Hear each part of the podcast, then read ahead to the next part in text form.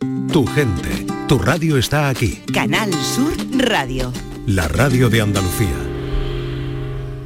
Pues sí, aquí estamos, cerca de ti, allá donde quiera que estés. Muy buenas tardes, en una tarde buf, en el exterior de nuestros estudios de Canal Sur Radio en Córdoba, en el exterior de este estudio Luis Vaquero Vega, pues tenemos, eh, ¿cuánto habíamos dicho, Mariano? Espérate que lo vuelvo a buscar.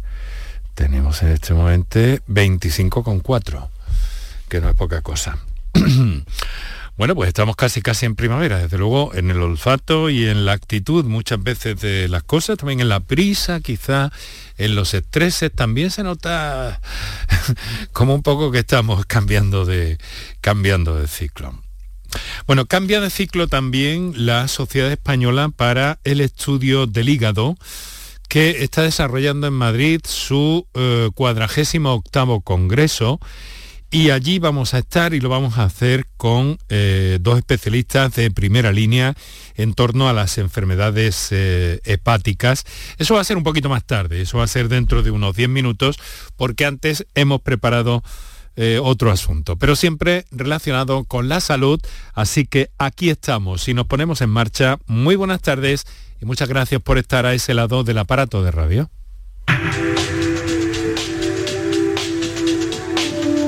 Canal Sur Radio te cuida. Por tu salud. Por tu salud con Enrique Jesús Moreno. Bueno, pues en esta época del año en la que suelo decir que me gustaría imaginarte con los auriculares de la radio puesta, oyendo Canal Sur Radio a través de la aplicación eh, para el teléfono móvil que puedes encontrar y que y que está siempre a punto para ti para escuchar cualquier contenido, si lo haces en directo, si lo haces en diferido, cuando te parezca bien y donde te parezca bien. Cuando digo dónde, digo en cualquier parte del planeta. Pues eh, que sepas que, en fin, que, que, nos gustaría que dedicaras un poquito estas tardes tan buenas al deporte, cuando el sol ya no tiene una intensidad de radiación ultravioleta tan, eh, tan alta, que no es que en este momento sea excesivamente alta, pero sí que estamos ya eh, por encima de los 6 puntos de radiación ultravioleta y eso quiere decir que bueno que evitemos eh, que nos dé el sol sin protección en las horas centrales del día, en días tan despejados, tan nítidos como este. Eso que llaman buen tiempo, porque el buen tiempo ahora sería que estuviera cayendo chaparrones durante varios días. Pero en fin, no vamos a hablar aquí de chaparrones, sino de salud y de prevención y de iniciativas que se ponen en marcha y de personas preocupadas eh, por todo esto. Vamos a hablar como eje central del programa, como te decía, aunque vamos a tener antes una cita eh, muy interesante en divulgación en salud, pues vamos a estar en el Congreso de la Sociedad Española para el Estudio del eh, Hígado que está desarrollando su congreso y en el que dentro de pocos minutos será uno de nuestros invitados, el doctor Manuel Romero Gómez, eh, jefe de sección de enfermedades hepáticas, digestivas e inflamatorias eh, del Hospital eh, Virgen del Rocío de Sevilla, quien nos acompañe, como ha hecho en otras ocasiones, para hablarnos de todo ese entramado que hay en torno al hígado, de cómo podemos prevenir que aparezcan dolencias, enfermedades, patologías ahí y que nos ayuden a vivir más, pero también mejor o lo mejor posible. Nos acompañará también dentro de este aspecto la doctora Carmen Lara Romero, que ha intervenido, es compañera del doctor eh, Romero eh, Gómez, ha intervenido esta mañana también en ese congreso que se está desarrollando en la capital de España. Así que para todo eso luego recordaremos nuestros teléfonos. Ahora vamos con el primer tema que tiene que ver con sonidos para prevenir, sonidos para curar, sonidos para divulgar sonidos en definitiva para mejorar nuestra salud. Para contactar con nosotros puedes hacerlo llamando al 95 50 56 202 y al 95 50 56 222 o enviarnos una nota de voz por WhatsApp al 616 135 135 por tu salud en Canal Sur Radio.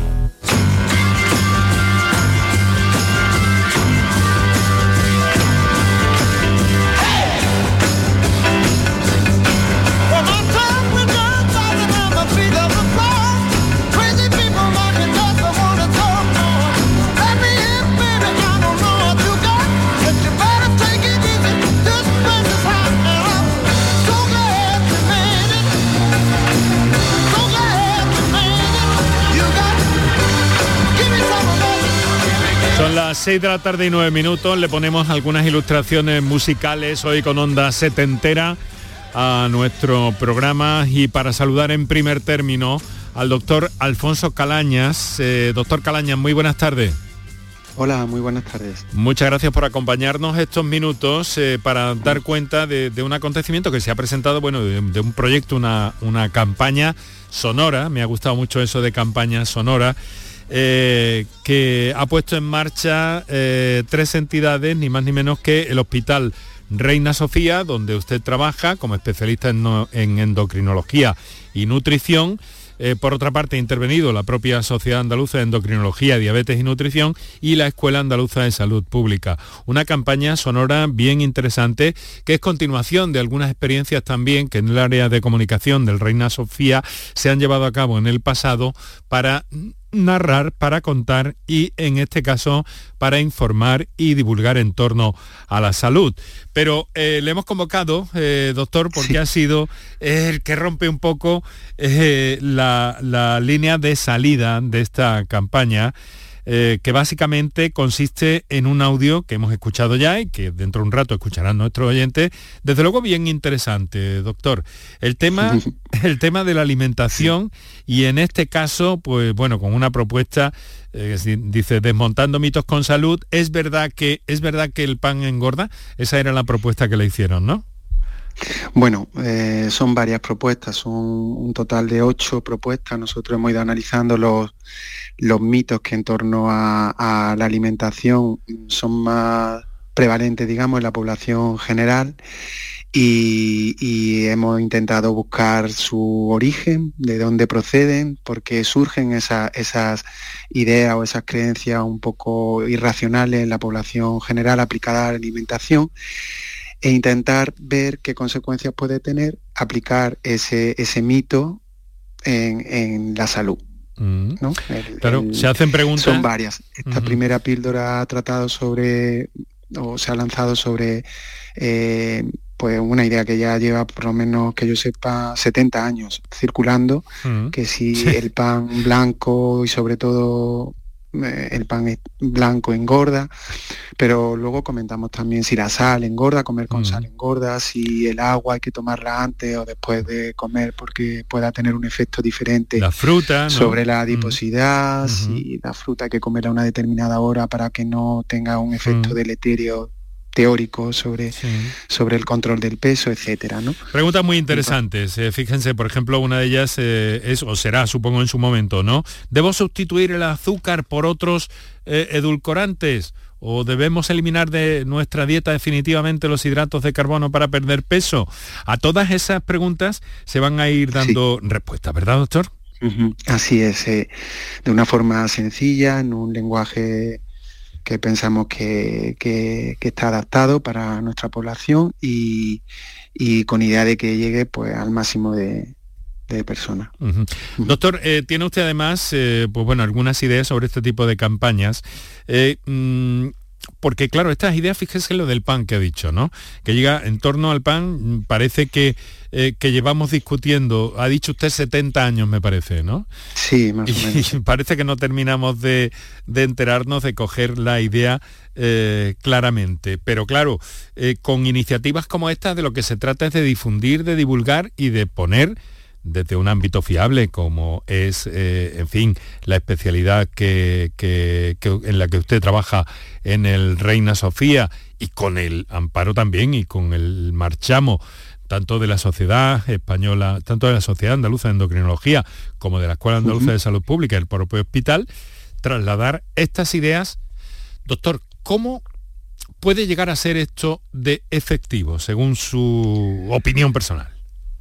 Pues, hombre, yo creo que, al ser una iniciativa que sí que ha nacido en un formato audio, eh, va a haber una difusión en, pues, todas las principales plataformas de escucha, de escucha gratuita y en las redes sociales de las entidades que están detrás de, esta campaña, ¿no? tanto de nuestro Hospital Reina Sofía con la unidad de comunicación que usted mencionaba al principio, la, propia Sociedad Andaluza de Endocrinología, Diabetes y Nutrición y la Escuela Andaluza de Salud Pública. Pero además va a haber un proceso de seguimiento Va a haber un proceso para que nosotros podamos medir qué alcance está teniendo cada uno de estos mm, mitos o de esta desmitificación, ¿no? de estos conceptos que circulan eh, en nuestra población.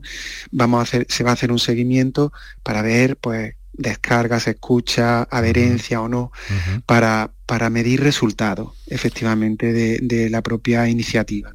Está muy bien la iniciativa en un campo teórico, pero lo que creemos que es también muy interesante es ver eh, resultados, si esto cala en la población, si podemos cambiar, que es difícil cambiar hábitos, como usted bien sabe, pero si, si podemos con esta iniciativa, pues a lo mejor mm, algunos de estos mitos que circulan, pues que haya respuesta de la población que diga, pues no, no pasa nada por tomar agua después de comer o antes de comer o en mitad de la comida, porque tiene cero calorías y por tanto no me va a incrementar el peso, por ejemplo.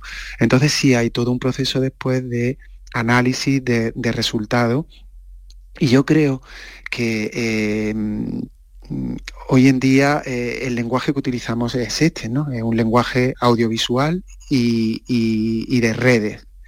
Entonces creo que el que haya esta esta mm, implicación de, estos formatos, yo creo que puede hacer que llegue a muchísima más población. El, primer eh, post dura 3 eh, minutos 40 eh, segundos aproximadamente. Ahora lo vamos a escuchar para que nuestros oyentes se hagan una idea, doctor.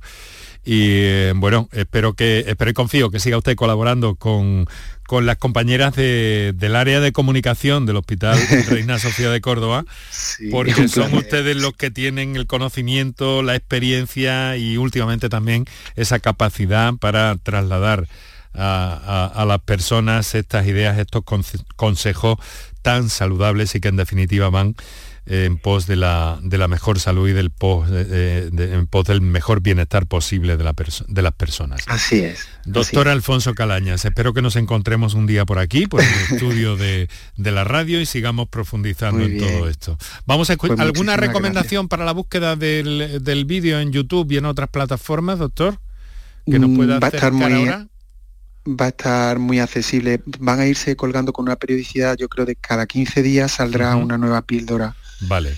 Mm, de las que ya están elaboradas. Y habrá que seguir haciendo porque mitos hay muchos todavía que desmontar, sí. Esa es la idea, desmontando mitos con salud. Es verdad que, doctor Alfonso Calañas, muchas gracias por acompañarnos esta tarde. Un placer, gracias a ustedes. Vamos a escuchar ese primer, esa primera entrega de esta interesante eh, serie y de esta campaña sonora, que es como han querido llamarla. Hemos obtenido los permisos eh, pertinentes para, para emitir su contenido. Cómete un mito.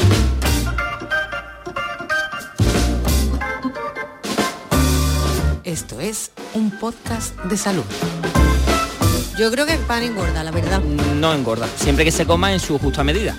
La fruta sí, engorda después de las comidas suposiciones y falsas creencias en torno a la alimentación, con el endocrino del Hospital Reina Sofía, Alfonso Calañas.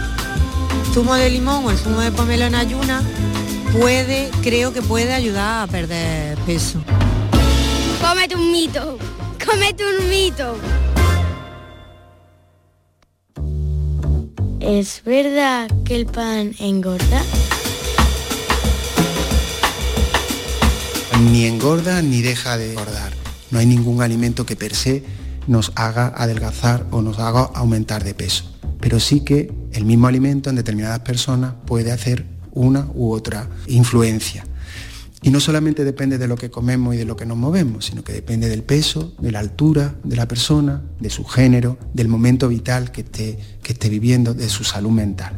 Por lo tanto, no es lo mismo para todas las personas comer la misma cantidad del mismo, del mismo alimento. ¿La miga del pan engorda más que la corteza? Cuando un panadero hace pan, utiliza la misma fórmula para fabricar la masa y la corteza, es la misma fórmula. Entonces la única diferencia es que la corteza tiene más, eh, digamos que la miga es mucho más esponjosa porque tiene más aire y tiene menos agua. Por lo tanto, a igualdad de peso quizás aumente más la corteza que, el pan, que la miga de, pan. Por lo tanto, tirar la miga del pan con la idea de que yo así voy a consumir menos calorías y el pan me aumenta menos el peso, es un error. Lo que tengo que hacer es comer la cantidad de pan adecuada y a ser posible integral. ¿Pan normal o pan con componentes? Hay un repunte del interés por el pan y se han abierto muchas panaderías artesanales y la población fabrica su propio pan en casa y hay muchos obradores y hay como boutique de pan y hay mucho pan con muchos componentes pan con pipas, pan con aceitunas, pan con queso, pan con nueces, aparte de todos los panes con todos los multicereales, con espelta, de, de chía, de muchas semillas. Y eso está bien porque a lo mejor el pan, que es un alimento originariamente humilde y que se ha estado demonizando durante todos estos años de atrás, pues está como volviendo a adquirir un, un papel relevante. Pero a mí me da cierto miedo todos estos panes con tanto componente, al final puede ocurrir algo parecido a lo que está pasando con los yogures, que va a ser complicado probablemente conseguir un pan normal, como es difícil conseguir un yogur normal, básico. ¿no? Pues hasta aquí cómete un mito, hoy centrado en el pan. Comete un mito es una campaña impulsada por el Hospital Reina Sofía de Córdoba, la Escuela Andaluza de Salud Pública y la Sociedad Andaluza de Endocrinología, Diabetes y Nutrición. Pues ahí lo tienen, así se llama esa campaña, eh, con un objetivo preciso y claro, el de dar luz y dar información veraz y auténtica sobre determinados mitos que como en este caso todavía permanecen a pesar de esos 70 eh, años que venimos discutiendo, como nos decía el doctor Calañas, sobre este asunto del pan. Bueno, son las 6 de la tarde 21 minutos, estás escuchando por tu salud, enseguida vamos a entrar en nuestro formato, eh, estamos esperando también de alguna manera que en un instante eh, podamos contar con el doctor Manuel Romero Gómez, que dentro de unos minutos va a asumir la presidencia de la eh, Sociedad Española para el Estudio del Hígado. Quien sí está con nosotros es una de sus compañeras en el Hospital Virgen del Rocío de Sevilla, que es la doctora Carmen Lara Romero. Doctora Lara, muy buenas tardes.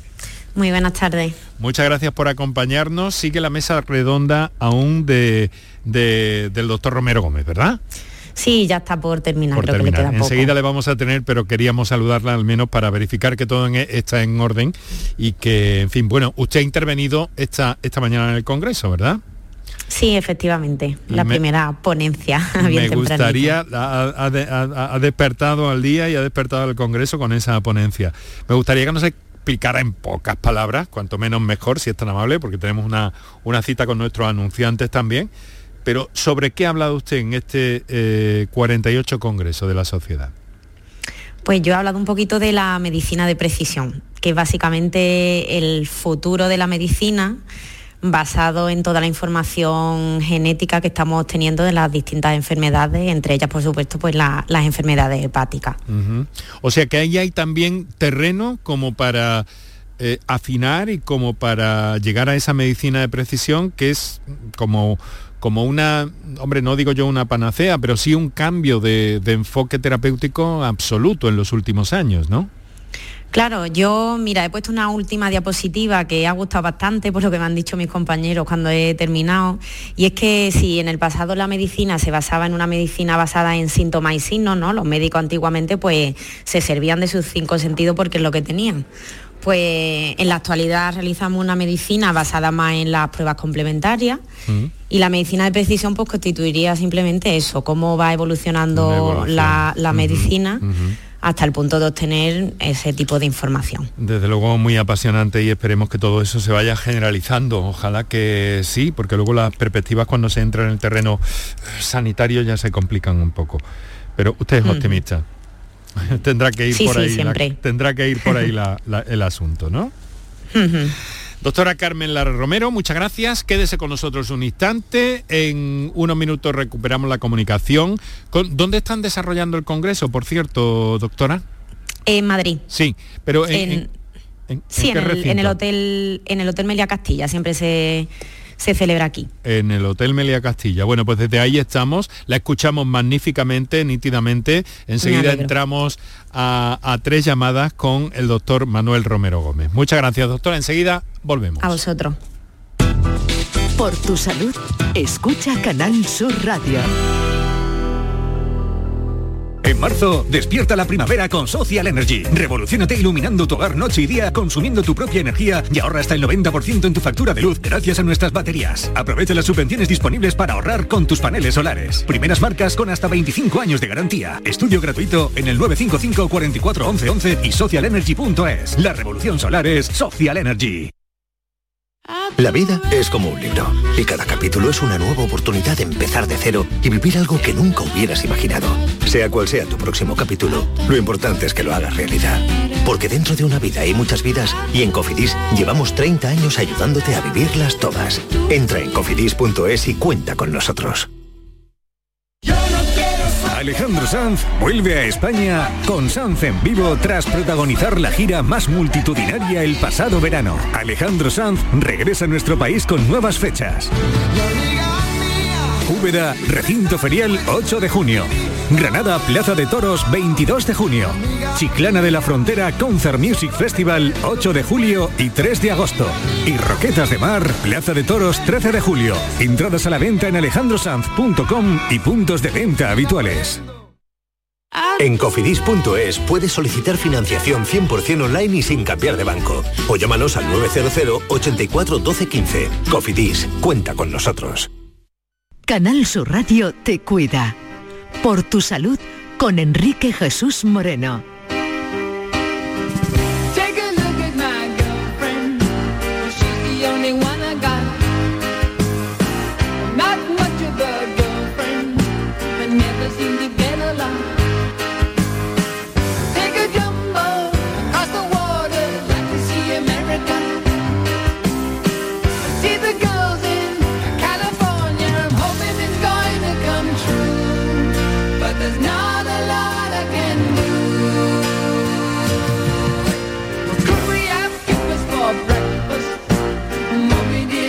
Son las 6 de la tarde, 27 minutos en este momento. Gracias si nos escuchas en el directo de la radio.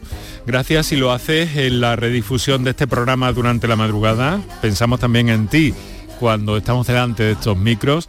Y también si lo haces a través de cualquiera de las plataformas Canal Sur más, canalsur.es y especialmente en la aplicación para el teléfono móvil de Canal Sur Radio que puede llevarte cualquier sonido de esta emisora pública y tuya a cualquier hora y en cualquier parte del planeta, incluso en este desayuno en América. Aunque hoy estamos más bien de merienda. Pero bueno, ojalá una jornada intensa en ese marco del 48 cuadragésimo octavo congreso que se está desarrollando en el Hotel Melía Castilla en Madrid de la eh, Sociedad eh, de Estudio de las Enfermedades del Hígado, eh, cuyo vicepresidente hasta dentro de un ratito es el doctor Manuel Romero Gómez, a quien ya podemos saludar. Doctor Romero, muy buenas tardes. Muy buenas tardes, Enrique, ¿qué tal? Muchas gracias por hacernos un hueco en este espacio tan, tan complicado que son los congresos de sociedades científicas. Ya hemos eh, saludado y tenemos en línea a la doctora Carmen Lara, como probablemente sabe.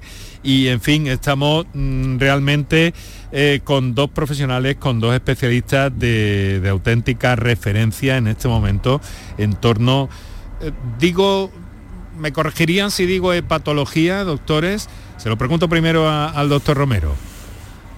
¿Podemos Sí, hablar sí, ya de patología? Somos hepatólogos, eh, es verdad que que somos hepatólogos dentro de la, de la especialidad de aparato digestivo, pero somos hepatólogos, somos eh, liver lovers o amantes del hígado.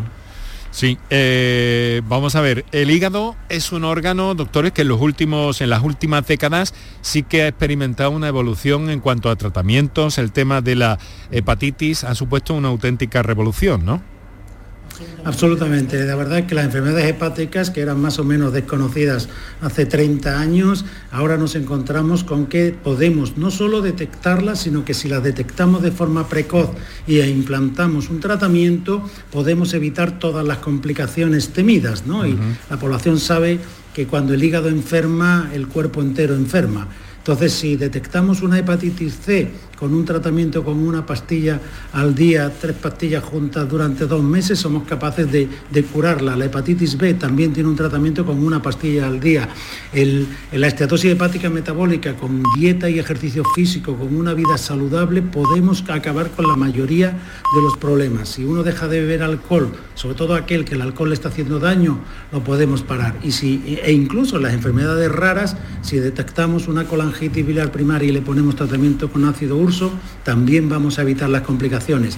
Es un escenario absolutamente ilusionante por la sensación que tenemos real de que cualquier cosa que hagamos va a tener un efecto positivo en la sociedad y en las personas. Claro que sí. Bueno, pero cuando hablamos de hígado, doctor, siempre, eh, en fin, nos asomamos y se nos viene a la memoria la hepatitis, donde se han conseguido eh, logros importantísimos y a escala mundial, como usted nos ha reseñado también. Pero el hígado no es solo la hepatitis, hay muchas eh, enfermedades, insisten ustedes en que conductas ambientales que pueden perjudicar este órgano, ¿no? Claro, eh, el, el hígado es tremendamente sensible a todo lo que pasa, tanto a la carga genética que uno trae, que sería la medicina de precisión que ha abordado hoy la doctora Lara en el Congreso, como lo que hay en el ambiente. Por supuesto, la dieta, el ejercicio físico, el alcohol, todo eso bajo los contaminantes ambientales. Entonces, eh, el hígado, porque es un filtro, porque es un órgano que está, es una fábrica, está todo el día fabricando. Entonces, en el momento en que se le altera el, el mecanismo, pues deja de hacer sus funciones y entonces se desbarajusta completamente el cuerpo. Por ello es tan importante mirarlo, verlo y detectarlo a tiempo para, para evitar que, que se produzca ese descalabro. ¿Y, cómo se hace eso? Quiero decir, porque usted recuerdo que el pasado mes de enero, que estuvo con nosotros en el programa, atendiendo a nuestros oyentes también, que ahora escucharemos en unos instantes, eh, pero también nos dijo que efectivamente ese eh, diagnóstico, cuanto antes se lleve a cabo, cuanto antes se realice, eh, pues con más capacidad se va a poder intervenir terapéuticamente precisamente con esa idea de medicina eh, de precisión que, nos ha comentado anteriormente la doctora Lara. ¿Cómo sabemos si hay un problema de hígado, doctor? Claro, eh, es que además tenemos, por ejemplo, la suerte de la hepatitis C. Es muy importante que todo el mundo se haga un análisis de hepatitis C una vez en su vida. No solo tiene que repetir, solo una vez. Pero si una persona se hace un análisis de hepatitis C y no tiene eh, y es negativo, pues se olvida completamente. Pero si es positivo, automáticamente podremos se, eh, ver si tiene la carga viral y le pondremos un tratamiento. Para la hepatitis B, la hepatitis B en España todo el mundo cuando nace se vacuna, con lo que el problema está en aquellos que nacimos antes del año 90, que a Sí. nosotros no nos vacunaban, y eh, aquellos que vengan de fuera de España. Bueno, pues ese grupo de, población debería hacérselo. ¿Por qué? Porque tenemos tratamientos muy eficaces, pero tenemos una vacuna muy eficaz, con lo que aquel que no ha tenido hepatitis B se pone su vacuna y ya está protegido para toda la vida. Eh, vamos a ver, eh, claro, insisto mucho en que hablamos de hepatitis sobre todo, que, que- que para ustedes ha sido el gran problema. Le he preguntado, doctor, a propósito de otras, eh, de otras enfermedades que pueden perjudicar el hígado, eh, pero uh, uh, Sí, bueno, sí, ta- no, y ta- también eso- hay eso una alta prevalencia de otras, ¿no? Claro, no, no, no. Las, ahora mismo la enfermedad de mayor prevalencia es la esteatosis hepática metabólica, lo que todo el mundo conoce como hígado, hígado graso. Hígado Eso lo tiene entre una cuarta parte de la población andaluza tiene hígado graso. Una Y esa cuarta parte. sí, sí, entre- de- en cada grupo que haya cuatro, uno lo puede tener. Y de esa cuarta parte, aproximadamente uno de cada diez va a tener una enfermedad hepática eh, asociada a fibrosis. Y entonces ese paciente o esa persona está en riesgo de tener una cirrosis.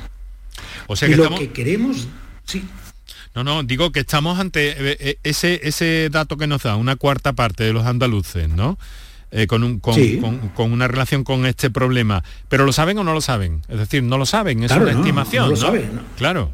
Claro, no, no, no. Nosotros eh, lo, lo analizamos, vemos los números, pero de, de los de los eh, 2 millones eh, 50 mil andaluces que deben tener este problema, ninguno, bueno, no ninguno, la mayoría desde luego no tienen ni idea. Entonces, claro, tenemos que convencer primero a nuestros compañeros médicos. Después tenemos que eh, concienciar a la sociedad.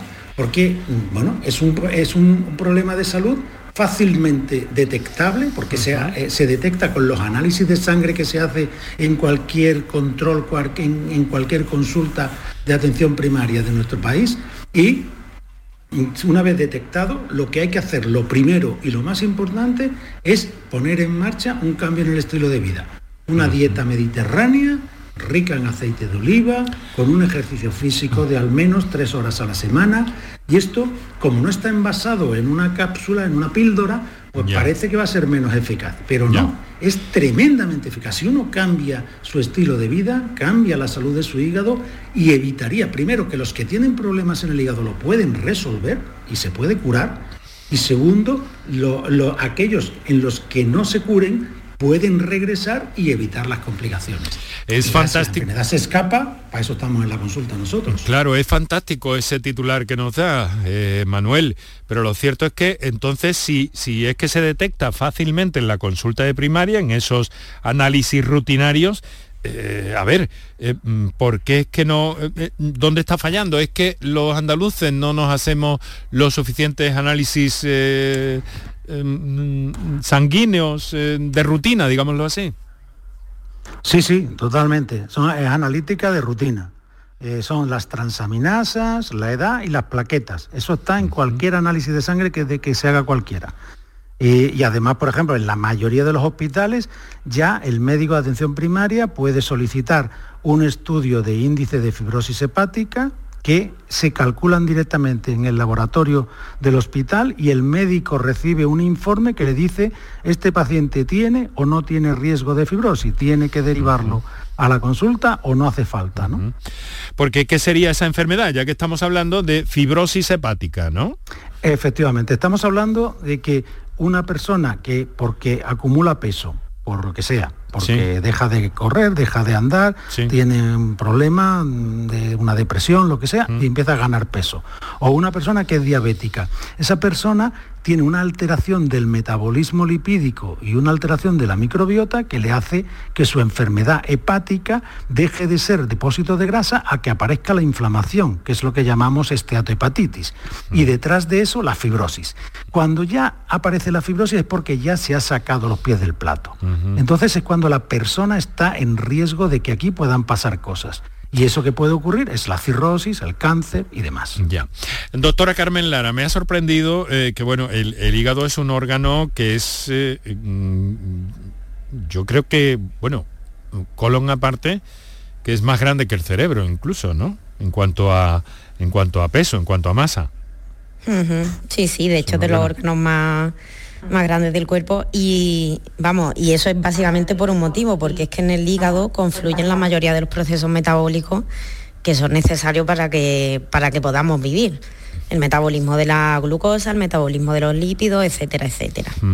O sea que, por ahí pasa, pasa todo de alguna forma también, ¿no? Exacto. Y que entonces, claro, cuanto más... ¿Por qué se dice? Porque que, eh, hemos oído tradicionalmente, ¿no? El problema, de, el problema del alcohol con el hígado, eh, en fin, distintas eh, también pequeñas, digamos que disrupciones que hay en algunos lóbulos del hígado que pueden llegar a ser problemáticas, ¿no? Solo hay que leer la ecuación entonces, como, como nos decía el doctor Romero. A ver, es verdad que cuando se habla de cirrosis o de daño en el hígado, pues la gente siempre lo atribuye al alcohol y a veces cuesta un poquito hacerles comprender que no se trata, que no es la única causa de que pueda haber una degeneración en el hígado. Efectivamente, como tú dices, hay que tener muchos factores en cuenta y hay muchos factores de riesgo y ambientales que pueden, que pueden terminar perjudicando el hígado. Uno de ellos es el alcohol, evidentemente, pero existen muchos otros como la ah, ganancia de peso, como ha comentado el doctor Romero, el sedentarismo y otros factores de riesgo metabólico como pueden ser la obesidad y la diabetes, por ejemplo. La, vesícula biliar también es un asunto suyo, ¿verdad, doctora? Vamos, de, de esta especialidad o subespecialidad, no sé cómo cómo, llamarla. No quiero eh, quedar mal con ustedes. No me gusta lo de su especialidad, ¿no? Es, una parte y más con, con dos figuras con dos figuras de la medicina como ustedes dos. ¿En qué lo dejamos? Lo dejamos en especialidad, Enrique. En, especialidad. En especialidad. A mí lo de Ya- eso no, no me gusta, pero en el ministerio. me ha salido un poco, me ha salido un poco de, de oficio, lo que lamento. Bien, vamos a ver. eh, mm, eh, vamos a hacer una cosa. eh, ¿Tenemos ya alguna Enrique, una llamada? cosa, sí, sí. Ah, Adelante, perdón. adelante. No, no, era no, no, A, modo de, ti- a modo de titular casi, pero que Sí. es muy importante lo que ha dicho la doctora Lara, ¿no? Eh, la gente no puede asociar enfermedad hepática y alcohol. Sí. O sea, el que toma alcohol sufre del hígado, pero la mitad de las personas que tienen una enfermedad hepática grave no han tomado, no han probado el alcohol en su vida. ¿Vale? Eh, eh, o sea que es muy importante tener en mente los dos conceptos, ¿no? O O sea que- la mitad de la gente nunca ha probado el alcohol, pero claro, aquellos que toman alcohol tienen muchas papeletas para que destrocen el hígado. Sí, ya sabe usted, doctor, doctora, que los seres humanos tenemos cierta tendencia a echar balones fuera. ¿no? y entonces Eso pasan esas cosas, claro, es que beben mucho, ¿no? Y bueno, en realidad eh, estamos, eh, eh, han dejado ustedes clarísimo, nítido, que, que es un factor de riesgo, pero que está sobre la mitad y ese dato me parece muy importante, es decir, que hay otros elementos, otros factores que perjudican el hígado. Eh, vamos a hacer un descansillo, como me gusta decir en el programa, tomamos un buchito de agua, les agradezco mucho que desde la misma sede del, del Congreso de, de esta sociedad para el estudio del hígado, pues eh, nos eh, eh, estén acompañando y nos estén dando claves tan tan importantes en este programa que busca la cercanía y en este caso con su colaboración. Ahora hablaremos también porque el doctor Romero dentro de poco más de 20 minutos pues va a pasar a presidir esta, esta sociedad científica. Vamos a ver, un par de... mm, Sí, vamos a recordar los teléfonos, unos minutos para nuestro anunciante y enseguida retomamos. Para contactar con nosotros puedes hacerlo llamando al 95 50 56 202 y al 95 50 56 222 o enviarnos una nota de voz por WhatsApp al 616 135 135. Por tu salud en Canal Sur Radio. Canal Sur Radio. Si necesitas recuperarte de una operación de cadera, rodilla o cualquier otro proceso médico, en Vallesol podemos ayudarte. Contamos con profesionales que te ayudarán a recuperarte más rápido y llevarán un estrecho seguimiento de tu evolución. Y todo ello sin desplazamientos innecesarios y por mucho menos de lo que imaginas. Infórmate en el 924 24 25 o en vallesol.es. Vallesol, la residencia que te mereces. Estás estupenda. Gracias. Medicina estética en Clínica Doctor Ortiz. ¿Tu hermana y tu hermano también? Ellos cirugía plástica en Clínica Doctor Ortiz. ¿Y el pelo de tu marido? Ah, injertos capilares en Clínica Doctor Ortiz. Ahora en Clínica Doctor Ortiz ampliamos servicios. Ginecología general, funcional y oftalmología. Seguridad, confianza y satisfacción de nuestros clientes. Ven a tu mercado, vive tu ciudad. En los mercados de abastos de Sevilla disfruta de los mejores productos y servicios de calidad muy cerca de ti. Ven a tu mercado, vive tu ciudad. Organiza FEMASE, Federación de Mercados de Abastos de Sevilla. Financia Ayuntamiento de Sevilla. Disfruta comprando en el comercio de Sevilla. Los comercios de la Federación de Autónomos del Comercio de Andalucía trabajamos para ofrecerte los mejores productos y servicios. Disfruta comprando en el comercio de Sevilla. Organiza FACOAN, Federación de Autónomos del Comercio de Andalucía. Financia Ayuntamiento de Sevilla. Decimosegunda edición de la Ruta de la Tapa de Santa Olalla del Cala, en pleno Parque Natural Sierra de Aracena y Picos de Aroche. Los días 25 y 26 de marzo, las mejores tapas de nuestros bares, actuaciones en directo, un tren turístico y jornadas de puertas abiertas en monumentos y museos te esperan en la Ruta de la Tapa. Ven a Santa Olalla del Cala, ven a la Sierra Prometida, cuna del jamón de bellota y del grumelo.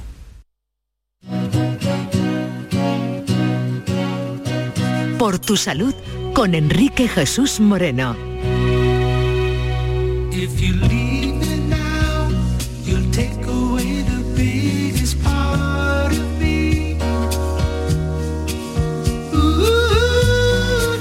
Tenemos un cuartito de hora, eh, estamos compartiendo eh, el programa de hoy en directo eh, desde, bueno, donde están nuestros invitados en la capital de España en el desarrollo de ese congreso de la Sociedad para el Estudio de las Enfermedades del Hígado y estamos conociendo más sobre este órgano apasionante y que debemos aprender a respetar de alguna forma también, ¿no? Respetarnos a nosotros mismos, respetar nuestro cuerpo, forma parte quizá de nuestra encomienda como seres humanos y cuando llegan las complicaciones, pues para eso están los especialistas, dos destacados, destacadísimos del mundo del estudio del hígado en este momento a escala pues eh, no solo nacional y que son paisanos nuestros que trabajan eh, en, en el Hospital eh, Virgen del Rocío, donde además nació en el Cuervo, si no me equivoco, ¿no, Manuel? Donde nació usted, Correcto, ¿no? Enrique. Eso es. Yo soy del Cuervo y Carmen es de Conil. o sea Ajá. que Sevilla y Cádiz, Cádiz y Sevilla. No, no, No tiene no son pérdida. malos sitios para nacer. no tiene pérdida. Bueno, vamos a ver, eh, si les parece, eh, quisiera aprovechar porque tenemos ya poquito tiempo, pero me gustaría que eh, pudiéramos escuchar a nuestros oyentes que se manifestaran en torno al hígado. Ahí estamos. Y tenemos una primera comunicación en directo que, que queremos atender. Nos llaman desde Málaga, desde Arroyo de la Miel. Hablo con María Ignacia. Hola. Sí, sí, María Ignacia, buenas tardes. Hola, buenas tardes. ¿Qué tal? ¿Cómo está, querida? Bien, mire, dice, yo quiero hacer una pregunta al doctor. Sí. Yo tengo 85 años, soy diabética, me encuentro muy bien porque todos los días hago una hora de gimnasia en mi casa, Bien. hago una comida sana, pero hace unos 7, 8 años fui al médico, al internista, y me dijo, tiene usted el hígado un poquito graso, pero eso lo tiene la mayoría de las personas a partir de los 45 años. Entonces he vuelto ya otra vez y le he dicho, doctor, ¿cómo tengo el hígado? Y se lo tiene bien. Digo, es que llevo varios años tomando caldo mariano para el hígado y extracto de alcachofa de vez en cuando. Porque como no tengo vesícula, si salgo por ahí a comer algo y a lo mejor como un- unos boquerones fritos, me tomo primero media hora antes un buche de extracto de alcachofa y ya no me hace daño en el estómago. Vaya. Entonces, ¿es verdad que el caldo mariano mm, va regenerando el hígado o qué? Bueno, no sé yo. Vamos a trasladar la pregunta a nuestros especialistas. A ver, eh, Manuel. Bueno, pues eh, María Ignacia, la, realmente lo bueno es si una persona con esa edad y esa voz que se le escucha estupendamente, Potente, sí. si tiene una diabetes y se mueve y todos los días ha- hace, da sus paseos, hace una dieta equilibrada, ese es el gran tratamiento para la diabetes y para el hígado. Si además el médico ha comprobado que la alteración que tuviera se le ha quitado, no es más que el reflejo de lo bien que está haciendo las cosas. Sí, la- el caldo de alcachofa es muy bueno para las digestiones pesadas, cuando uno le cuesta digerir los alimentos, tiene eh, flatulencia, dolor de estómago y va muy bien. El cardo mariano es verdad que es rico en una sustancia que podría beneficiar al hígado, que son los flavonoides. Pero eso cuando hemos ido a estudiarlo, cogiendo los flavonoides en dosis industriales, nunca hemos sido capaces de mostrar que sean mejores que nada. Por lo tanto, yo ap- apuesto a que aquí lo, que está bien hecho es el deporte, bueno, el deporte, el ejercicio físico y la dieta diaria. Pues ya, ya, ahí lo tiene, María Ignacia. Sí, yo gracias a Dios hago una dieta muy, muy, muy buena. Perfecto. Si como filete de pollo, pongo verduras. Si pongo pescado, ensalada. Y potaje con verduras siempre. No hago otra cosa, no como grasa ni nada. Muy bien. Esa es la dieta mediterránea, esa es la que tenemos que comer. Muchísimas gracias por todo, doctor. Tenéis un programa maravilloso. Muchas gracias. Ignacia, por tu Un beso llamada y tu confianza. Un beso, un beso. Gracias. Eh, bueno, que Gracias. doctor, está eh, Carmen, eh, eh, Manuel está al tanto de todo, ¿eh? tanto de, de la vanguardia, de, de la investigación y los tratamientos, usted también, pero también está pendiente de estos asuntos eh, que, que- que Más tienen que- más antiguos, pero que tienen que tienen una, tradi- una tradición que, que yo creo que, que siguen muchas personas, ¿no, Carmen? Sí, sí, a día de hoy, vamos, te siguen vendiendo muchos antioxidantes hepáticos y de hecho si buscas en internet vas a encontrar miles y miles de productos. Mm. Distinto es que estén avalados científicamente o que hayan demostrado que de verdad ayuden a algo. Ya ha puesto un ejemplo muy claro el doctor Romero. Sí. Entonces hay que quitar un poquito esos mitos. Me ha dado tiempo a conectarme en los últimos minutos de la, del compañero de endocrino de Reina Sofía que, Sí. que estaba participando de que yo. No sé si hay alguna píldora de estas que están haciendo de mitos será sobre esto porque sería bastante interesante. Sí, sí, sí. Pues podemos, eh, podemos sugerirlo, incluso ponerle en marcha o dedicarle un, un programa incluso porque eh, tiene su valor desde luego, ya que muchas personas hombre, confían. Luego cuando llegan a las consultas ustedes les ponen las cosas en su sitio, ¿no? Pero, en fin, puede haber algunas veces en que mientras no sirva para nada, ¿verdad, doctores? Lo malo es que haga algún daño, ¿no? Porque también hay al- algunas, eh, algunas eh, infusiones que son dañinas para, para el organismo. En, en el caso del De- hígado también algunas específicamente, tengo entendido.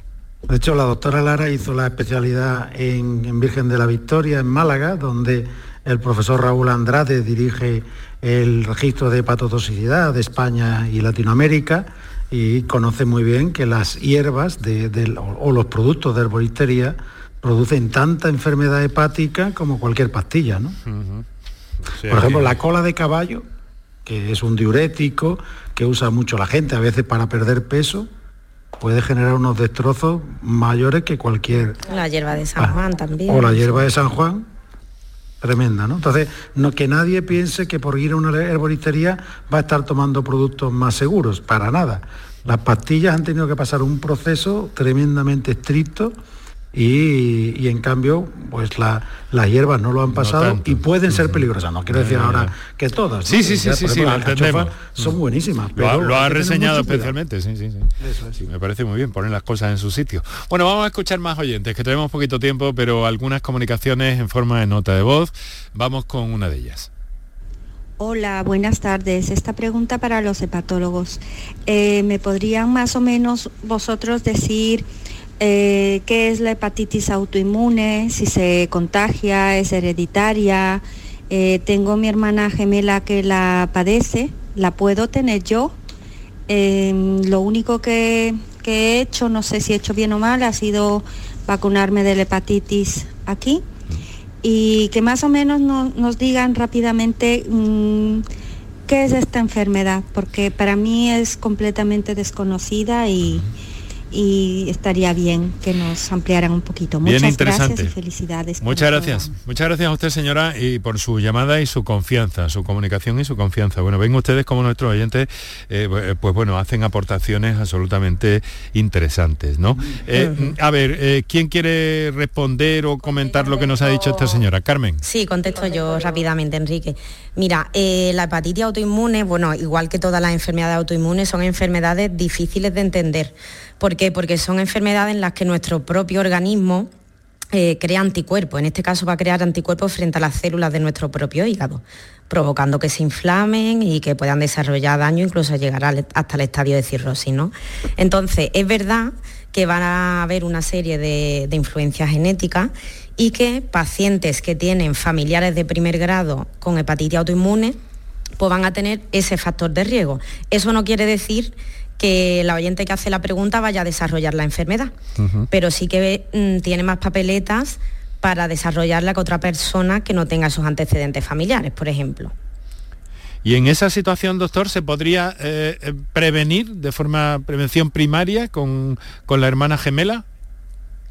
Prevenir como tal no. A día de hoy estas enfermedades no se pueden prevenir, Prevenir. pero sí que es cierto, como ha dicho ella, que te puedes, eh, si evitas el resto de factores que te pueden hacer daño al hígado, Sí. haces una dieta sana, no bebes alcohol y te vacunas de los virus de hepatitis mm, de los que existen vacunas, que son el A y el B, pues estás haciendo todo lo posible por evitar eh, que, que se te dañe el hígado y que puedas desarrollar algún tipo de enfermedad. Bueno, vamos a atender eh, otra llamada en un instante, desde luego de lo más interesante y eh, bueno, le aseguro, eh, doctor, no- nos quedan unos siete minutos, no le voy a entretener menos, cinco minutos, no le voy a entretener más allá, siempre con Nada, nuestro agradecimiento. Estamos súper a gusto, Enrique, o sea, ningún problema. Bueno, pues eh, porque en unos instantes el, el doctor Romero tendrá que intervenir eh, para tomar eh, posesión como En la asamblea. en la asamblea como nuevo presidente de esta de la AEEH AEEH Asociación Española para Española. el Estudio del Hígado. Del hígado, eso es. Eso es. Eh, tenemos una comunicación, le vamos a pedir a Andrés que sea muy breve, por favor, todo lo que pueda. Andrés, buenas tardes. Hola, buenas tardes. Pues solamente era hacerle una consulta. Yo en el mes de octubre tuve un problema eh, que de golpe y porrazo tuve una serie de molestias, empecé a orinar oscuro, eh, de la noche a la mañana me puse totalmente anaranjado con, con un- una subida de bilirrubina. Me fui a urgencia al hospital y tenía las transaminasas en 2255. Eh, eh, estaba todo el valor de la analítica estaba loco, estaba de- totalmente descentrado. Me ingresaron y bueno, a los 7 o 8 días me dieron el alta. Todavía no estaban las transaminasas en su nivel adecuado y me dijeron que ya podía hacer mi vida normal y que me llevara mi médico de familia. Bueno, yo me he hecho algunas que otro analíticas con mi médico de familia, hoy ya las transaminasas las tengo en 27, me parece que es la última analítica que me hice. Y mi pregunta es si sería conveniente, cosa que, que yo he considerado que sí, pero me decían que no hacía falta, es que me pasara alguna revisión algún especialista hepatólogo, ¿no?